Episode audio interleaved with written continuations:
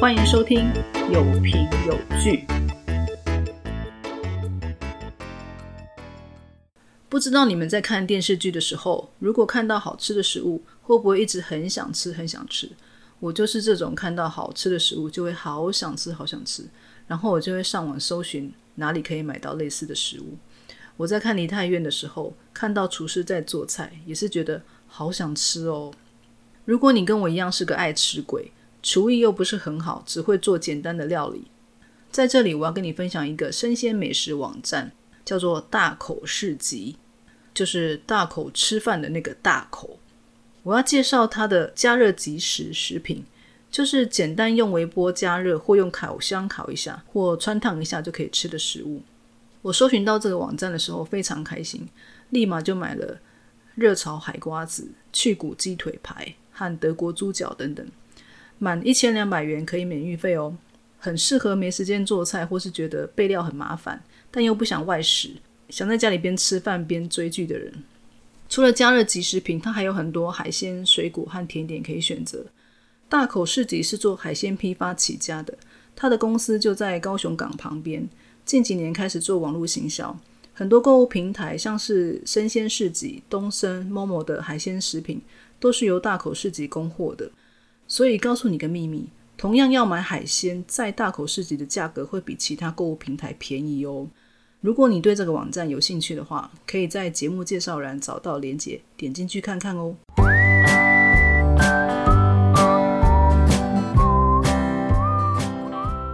今天要分享的是韩剧《梨泰院 Class》第十一集和第十二集。싫으면그냥싫은거야 일이라든가나이차이그런핑계비겁해사장님한테만큼은그런모습보고싶지않아因为蒲世禄和长家之间的纠纷。让田野变成讨论度很高的店家，生意也变得更好。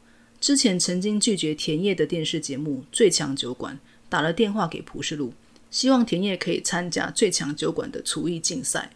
但因为厨师马贤利请假，蒲世禄说要和员工讨论一下，再决定要不要参加。后来马贤利从国外做完变性手术回来，整个人变得很女性化。马贤利说这是一个好机会，为了田野，他决定要参加《最强酒馆》的厨艺竞赛。而张根秀这段时间经历了田野和长家之间的角力，虽然他表面上认为爸爸和哥哥应该得到惩罚，但看着蒲世禄打击长家，张根秀心里很煎熬。毕竟他是长家的人，他无法完全支持蒲世禄。加上他想起赵宇瑞曾对他说：“如果万一他忍不住想拥有赵宇瑞时，就去接管长家吧。”于是张根秀再次向蒲世禄表示要辞职。他对蒲世禄说。因为蒲世禄的生活方式刺激了他，让原本没有野心的他也想拥有一些东西。蒲世禄虽然想挽留，但最终还是答应让他离开。另一方面，张会长派吴秀儿去监狱探视张根源。张根源以为他不会在监狱待太久，他深信爸爸应该很快就会把他弄出去。他看到吴秀来，一脸高兴，但没想到吴秀来的目的竟然是奉张会长之命，要张根源把他的股份转回到张会长的名下。张根源听了，先是愣住，接着突然狂笑了起来。在长家集团，张根秀去找张会长，他对张会长说：“他想开始学习经营长家。”张会长虽然很惊讶，但考虑到现在只有张根秀是跟他有血缘关系的人，长家应该交给有血缘关系的人继承。于是张会长把张根秀交给吴秀娥培训，并要吴秀娥专心做企划组的工作，不用再去离太远的长家小馆。在田野。金东尼在厨房帮马贤利的忙，炉子上煮着一锅红格汤。马贤利忙得不可开交，他要金东尼放一些调味料到红格汤里，金东尼却误把咖喱粉放进汤里，没想到汤的味道却意外的好喝。马贤利用这道料理参加电视节目《最强酒馆》第一回合的竞赛，竟然赢过参赛的十六家酒馆，勇夺第一。田野的知名度又提高了不少。而藏家小馆在最强酒馆的竞赛中得了第二名，张会长很不高兴。他把负责这个比赛的吴秀和张根秀叫到办公室。张会长对吴秀说：“看来我是高估你了。”吴秀说：“对不起，会长。”张根秀想缓颊，他说：“这是个淘汰赛制的竞赛节目，我们过了第一关，目前的排名不是很重要。吴秀儿小声的叫张根秀别说了，张根秀却还是继续说：“至少我们是第二名。”张会长说：“看来你很高兴，起码我们排第二名。”吴秀儿赶紧说：“对不起，会长，我会好好指导他的。”张会长说：“我来教育自己的儿子，你出去吧。”吴秀儿鞠了个躬，便走了出去。张会长对张根秀说：“我看你还搞不清楚状况。”张根秀说：“对。”我们是全国知名酒馆中的第二名，你为何要这样呢？因为第一名是是路哥的店吗？张会长问。长家是怎样的公司？是餐饮界的顶尖企业。而你说什么？那是淘汰赛制，现在只是第一回合，第二名已经很厉害了。张会长叹了一口气，继续说：“因为我们总是位居第一名，才会被称为顶尖。你这是在贬低长家的价值。”我本来还期待你下了很大的决心，但是你却这么单纯无知。你说什么？你要领导长家？我除了你没有其他替代方案。哼，狗屁不同。顶尖！我为了捍卫这两个字，连长子都赶走了。要抛弃你这种家伙，根本就是小事一桩。出去！张根秀走出办公室，吴秀友在外面等他。吴秀友说：“我还以为你很聪明。”一个小员工居然敢在前辈面前跟会长顶嘴，你凭什么这么有自信啊？血缘关系吗？我知道你在市路那边的工作情况，但是长家和田野不一样，长家是上下分明的公司。不管你是不是会长的儿子，我的团队不需要呆头呆脑的员工，你最好赶快适应。张根秀被打脸打得很彻底，但他无法反驳。有一天，一个自称是中明控股公司的代表。叫做都中明来到田野，他想投资田野发展连锁店。由于询问开分店的人越来越多，蒲世禄认为正是时候推动田野品牌化。赵宇瑞也赞同。他在田野重新开张时，已经整理出一套开店的 SOP 流程。蒲世禄非常开心，他想要一家一家慢慢展店，比较安全。但赵宇瑞认为，既然有控股公司要投资，当然要一次开很多家店，才能赶得上厂家。只要建立管理系统就可以了，但蒲世禄还是有疑虑，他觉得现在接受投资似乎太早了。蒲世禄带着控股公司的名片去找李虎进，李虎进说听过这个名字，但为了保险起见，他会再查查看。另外，蒲世禄请李虎进帮金东尼整理申请签证的文件，还帮忙印制了寻找金东尼爸爸的传单。蒲世禄回店里的路上，一路张贴寻人传单。回到店里之后，他把申请签证的文件交给金东尼。金东尼很感谢老板。蒲世禄把剩余的寻人传单拿给赵宇瑞，赵宇瑞才知道，原来蒲世禄用这种方式在帮金东尼找爸爸。他随手把传单放在柜台。此时正在店里吃饭的白发奶奶顺口问了金东尼从哪里来的。金东尼回答：非洲几内亚。白发奶奶听了似乎有点感触。接着他又看见赵宇瑞手上拿的寻人传单。他默默拿走了一张传单，便离开。赵宇瑞因为接到控股公司的电话，询问到底要不要合作。赵宇瑞觉得不能再拖了，他极力说服普世禄接受投资，以免错过机会。最后，普世禄决定相信赵宇瑞，接受控股公司的投资。蒲世禄和赵宇瑞来到都中明的公司相谈之后，蒲世禄要求都中明投资五十亿韩元，他认为这才符合田野这个品牌的价值，他才愿意合作。消息传开之后，其他投资者也纷纷跟着投资，投资金额累积超过一百亿韩元。于是，蒲世禄和田野的员工开始忙着一场又一场的加盟店说明会。有一天，白发奶奶在斜坡路上遇到一个向奶奶借钱却无力偿还的男人，她以为这个男人又去买酒喝，她把男人手里拿的袋子抢了过来，打开一看，竟然是煤炭。这个男人想烧炭自杀。奶奶气得狂打这个男人，骂他不管孩子死活，不去找工作赚钱，竟然还想一死了之。这个男人挥手反抗，没控制好力道，不小心把奶奶推倒，滚下斜坡，撞得头破血流。朴世禄和员工结束说明会，要回店里，刚好经过斜坡，赶紧将奶奶送到医院。在医院，朴世禄问奶奶要不要通知家人，奶奶伤心地说。她曾经有一个听话的儿子，但不知道为什么，儿子突然说要跟一个黑人结婚。那个女人是非洲几内亚人，她很反对。朴世禄等人听了都很惊讶。金东尼赶紧拿出那张寻人传单给奶奶看，传单上有金东尼和爸爸的合照。奶奶拿着传单，流着眼泪说：“他儿子车祸死了。”然后他牵起金东尼的手，等于认了金东尼是他的孙子。金东尼知道爸爸死了，难过的哭了。不久，最强酒馆第二回合的比赛开始了。这次的主题是不加盐、糖等调味料的汤类料理。这一回合参赛的店家剩八家，最后由马贤利的嫩豆腐锅赢得胜利。吴秀娥和张根秀脸都绿了，他们不知道该如何向张会长交代。吴秀娥和张根秀要离开电视台时，遇见蒲世禄和赵宇瑞。蒲世禄邀请他们两人一起参加田野的聚餐，他们大伙喝得很开心，开始转酒瓶，玩起真心话大冒险。酒瓶转啊转的，指向赵宇瑞。张根秀问蒲世禄：“世禄哥，你有想知道宇瑞什么事吗？”蒲世禄看着赵宇瑞，想了很久，然后说：“没有哎，我都知道啦。”张根秀说：“那我来问。”赵宇瑞说：“喂，这不好玩，快点结束。”张根秀问：“你说如果我接管长家，就会到我身边，你记得吗？”赵宇瑞回答：“嗯，我是记得，不过那个……”张根秀说：“好，我问完了，你记得就好。”崔胜权问：“什么啊？你们在暧昧吗？”赵瑞赶紧说：“才不是，老板，真的不是这样。”蒲世禄嗯了一声，没有什么反应。接着他们又开始转酒瓶，这次酒瓶指向蒲世禄。崔胜权和马贤利大声欢呼了起来。马贤利先问：“初吻？你的初吻是在什么时候？”蒲世禄愣了一下，回答：“我没有啊。”马贤利问。你没有？怎么可能？蒲世禄说：“我没有接吻过。”崔胜权惊讶的问：“你这把年纪了没有接吻过？那你和秀儿姐是什么关系？真的只是朋友吗？”朴世禄回答：“只是我喜欢秀儿。”张根秀说：“那换我问，你有把以瑞当女人看待过吗？”朴世禄回答：“没有，我从来没有把她当做女人看待。以瑞只是我的妹妹和伙伴。”崔胜权说。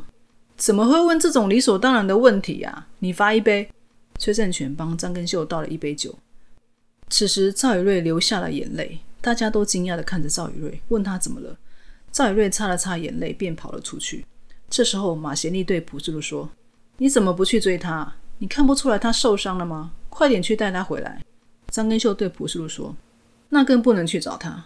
你不是说对他没感觉吗？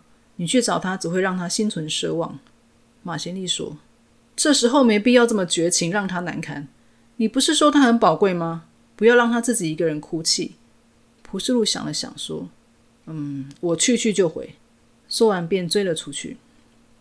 蒲世禄追上了赵宇瑞，他抓住赵宇瑞的手臂说：“你是怎么了？天气这么冷，我们先回去吧。”赵宇瑞甩掉蒲世禄的手，说：“放开我！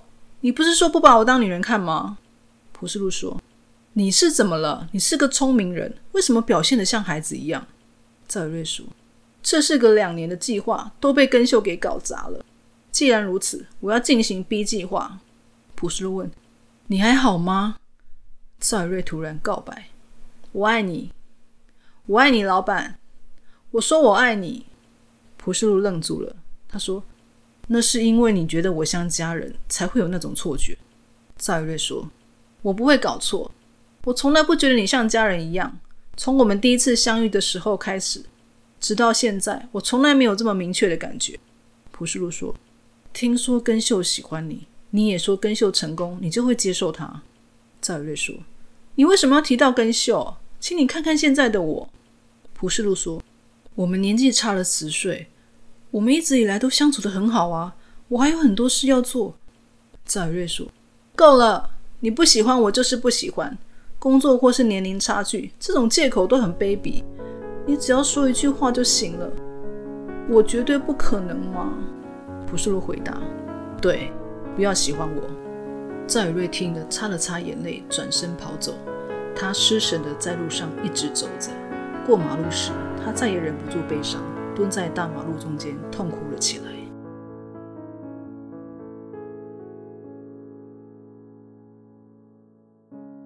隔天，赵瑞在马贤利的建议下，向蒲世禄请了长假。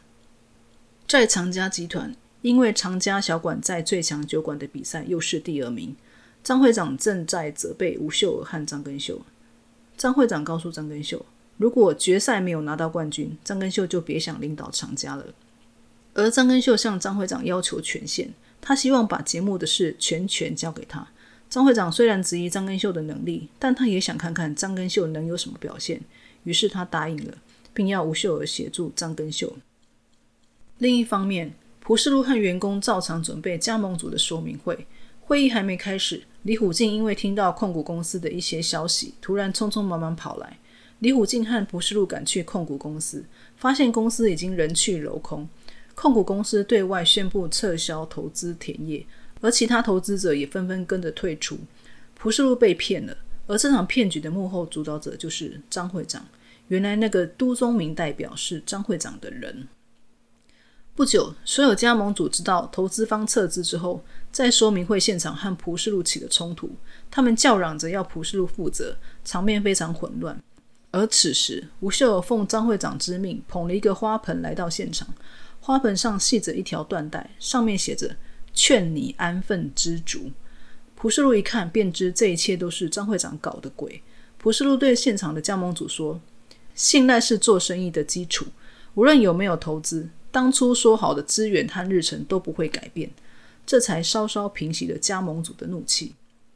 在长家集团，张根秀知道假投资是张会长计划的，他非常惊讶。张会长说：“哪个疯子会在一间小店投资五十亿韩元？信誉受损的商品比之前更难以获得投资。那家伙有多努力，就会跌得有多重。”张根秀问：“你这么做就只是为了践踏思路哥吗？”张会长回答：“中明控股有一间做室内装修的子公司，我们最近签了合作契约，顺便请他们帮这个忙。你觉得我是为了践踏普世路？其实这就足以当做我行动的理由了，但并不是，因为中明控股的根基稳固，所以很难控制。我需要让他们见识我张大西是个老谋深算的人。你问我是否确定田野只是个小鱼缸？”还说过蒲世禄是个强大的人，你从这里看他的感觉如何？张根秀说：“我知道你很了不起，但我不太懂，这么轻易就能打倒的人，你会那么在意他吗？”世禄哥不止如此吧？张会长没有说话。在说明会现场，蒲世禄匆匆忙忙离开，吴秀尔也追了出来。他问蒲世禄：“你要怎么办？”蒲世禄回答：“还能怎么办？”当然要拿房子做担保。吴秀说：“你就不能干脆停下来吗？你一直受伤，那么痛苦。”朴世禄回答：“我没关系的。”吴秀问：“那我呢？当我拿着会长叫我拿来的花盆，你知道我的心情如何吗？我到底要这样对你到什么时候？你说过，我们的关系是由我来决定的。你对常家的报复、憎恶，放下那一切，来我身边吧。”停止吧，让我们过得幸福，好吗？蒲世禄看着吴秀儿，他不知道该如何回答。此时，蒲世禄的手机响了，是赵宇瑞打来的。蒲世禄接了电话，赵宇瑞向蒲世禄道歉，他说都是他一意孤行。蒲世禄对着电话说：“那件事是我决定的，我才是代表，你别扛下所有责任。你说过我是值得你赌上人生的人，你也要相信我，这点小事不算什么。”真正的大事是我爸爸因为我坚持信念而被工作二十年的公司开除，是我爸爸被肇事逃逸的人害死，而真相被掩盖。我已经失败过一次，我之所以能重新站起来，是因为我决心要报仇。在那之前，我不可能会幸福的。我要打倒长家，在那之前，我不会放下，也不会停止。蒲世禄的这一番话，等于回答了吴秀娥。吴秀娥难过的哭着。在李虎进办公室，他列了一份对餐饮业有兴趣的投资人名单。和蒲世路在研究如何找到新的投资人。突然，赵宇瑞出现了。这次事件，他感到很愧疚。他希望蒲世禄给他赔罪的机会。李虎进二话不说，直接给赵宇瑞一份投资人名单。他们在名单里看到了一个名字：七十岁的金巡礼。他是不动产大地主，已经退休了，但有时会大手笔投资新创事业。有点不按牌理出牌，他就是金东尼的奶奶，他和张会长也是旧识。田业暂停营业一周，蒲世禄吩咐马贤利和崔胜权专注在最强酒馆的比赛，而他和赵宇瑞负责找投资人。由于金东尼奶奶在长家初创时期曾投资长家，赵宇瑞特地请江专务帮忙，把金奶奶请来田业店里，自然是想请金奶奶投资田业。但蒲世禄因为不想利用金东尼的事来交易，面对金奶奶，他始终无法开口请求帮助。他甚至告诉金奶奶，他们不需要金奶奶的投资。赵宇瑞和江专务听了都傻眼，而金奶奶也是有骨气的，她对蒲世禄说。我不会做让自己亏损的事，臭家伙！你没有钱，也没有能力，梦想却那么远大。你的员工们都在吃苦，而你这个代表却只顾着保住自尊。你只想要让自己清清白白的，谁会投资你这种傻子啊？想也知道会亏损，别想了。说完，金奶奶便走了出去。赵宇瑞则赶紧追出去。江专务无奈的看着朴世禄，他说：“你说过你想要追求自由。”但自由不是免费的，自由是要付出代价的。朴世禄一直在思考金奶奶说的话。他看见马贤利和崔胜权为了赢得最强酒馆的比赛付出那么多，赵宇瑞为了找投资人到处奔波，他的员工在吃苦，而他这个老板却没有作为。蒲世禄终于下定决心，他打了一通电话给金东尼，说他想跟奶奶见一面。但金东尼说，奶奶去济州岛的别墅度假了。赵宇瑞也知道。于是蒲世禄又打了电话给赵宇瑞，果然赵宇瑞也去济州岛找金奶奶，并且在金奶奶的别墅里。赵宇瑞把电话给了金奶奶，让她和蒲世禄讲话。在电话里，蒲世禄终于开口请求金奶奶投资他们，并且保证会成为韩国第一，不会让金奶奶亏损。但金奶奶说，她毕竟是生意人，她如果要投资田业，绝对不会是因为金东尼，而是她知道蒲世禄对食物味道的要求。以及蒲世路对整条街其他店家的贡献，但是她不喜欢浪费钱，她要蒲世路用行动证明田野值得投资。于是金奶奶提出一个条件：只要田野在最强酒馆的比赛获得冠军，他就会投资田野。隔天，最强酒馆的决赛开始之前，蒲世路告诉马贤利，只要他得到冠军，田野就可以获得金奶奶的投资。马贤利顿时觉得压力很大，但考验不止这一个。崔善权划手机时，发现新闻报道了马贤利是变性人的事。不久，电视台节目摄影棚里，所有人都看到了这个新闻。大家开始窃窃私语，有人惊讶，有人说恶心，有人在讨论马贤利哪个部位动了刀。马贤利受不了大家异样的眼光，突然逃走了。对媒体放出这个消息的人就是张根秀。吴秀问他为什么要这么做，张根秀说：“为了要赢，而且这是常家会使用的方法。”吴秀尔又问：“他和田野的人不是朋友吗？”张根秀说：“友情游戏他已经玩够了。”马贤利躲在阴暗的楼梯间，还是被蒲世禄找到了。马贤利一直念念有词，说他要得到冠军才能获得投资。蒲世禄看他状况很不稳定，他对马贤利说：“没关系，你可以逃跑，你不需要向别人说服自己是谁。”马贤利听了之后大哭了起来。比赛即将开始。张根秀和吴秀儿来到摄影棚，但没有看到田野的人。有人说他们的主厨是变性人，他们一看到报道就逃走了。张根秀以为田野弃权了，那他的计划奏效了。没想到蒲世禄突然出现，他说要代替马贤利上场。金东尼因为担心马贤利，也来到电视台。他问崔胜权：“贤利姐的报道该怎么办？”崔胜权说：“马贤利会无视那些理所当然的事。”我行我素的过活，不要小看他，他比任何人都坚强。此时，在济州岛的赵宇瑞看到新闻，他打电话给马贤利，他说：“今天早上他读了一本诗集，然后就想到马贤利，他想念这首诗给马贤利听。”我是一颗石头，炽热的烧灼我吧。我是一颗傲然屹立的石头。猛力的打击我吧！我是一颗坚固的石头，将我囚禁在黑暗中吧！我是一颗独自闪耀的石头，我不会破碎，不会化为灰烬，并拒绝服从自然的法则。我活了下来，我是钻石。这首诗给了马贤利无比的勇气，他决定不逃跑了。准备好之后，马贤利推开摄影棚的大门，不惧他人的眼光，理所当然地走到他的位置，别上麦克风。他用麦克风对大家说：“我是田野的厨师马贤利，我是个变性人，今天我会赢得冠军。”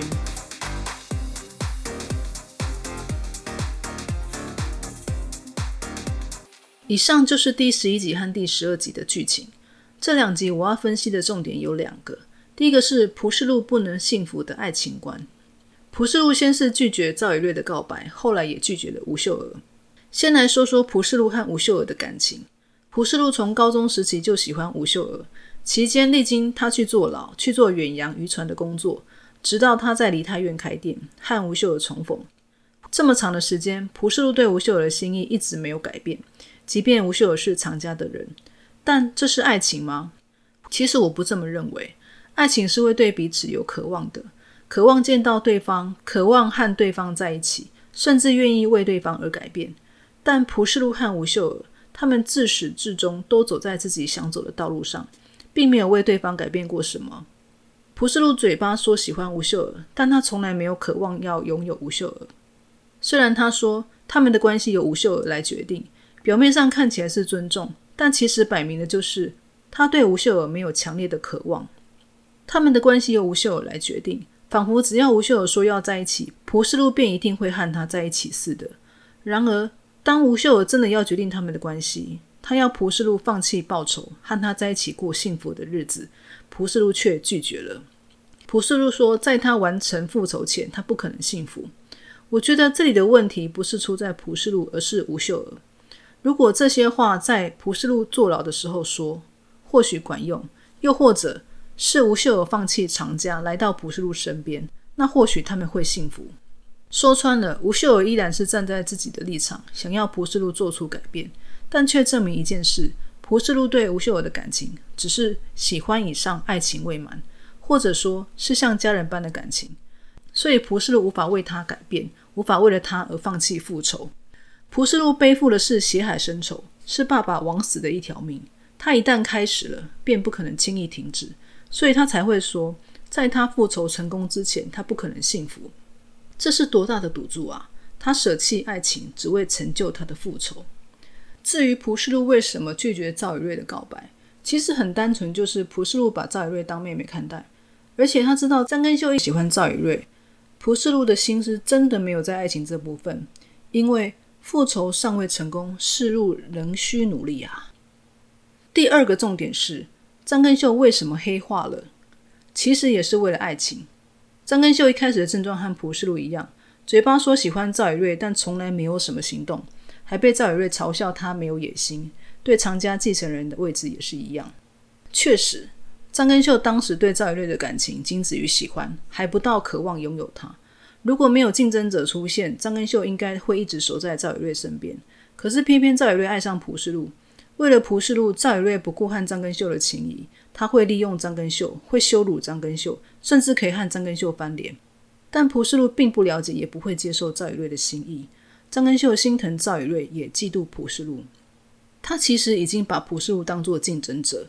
如果他想拥有赵以瑞，那么他必须先和蒲世禄站在同样的高度。于是张根秀真的决定要接管长家。为了赵以瑞，他改变了。这就是爱情。只是张根秀毕竟太年轻、太单纯，他还没有学会正派经营，就已经先从张会长身上学会第一件事，就是为了赢要不择手段。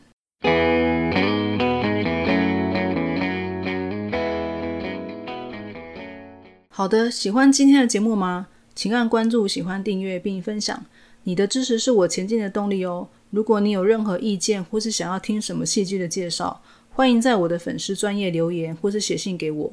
粉丝页的连接在节目介绍栏可以找到。今天的节目到这边，谢谢你的收听，请期待下一集，我们下次见喽。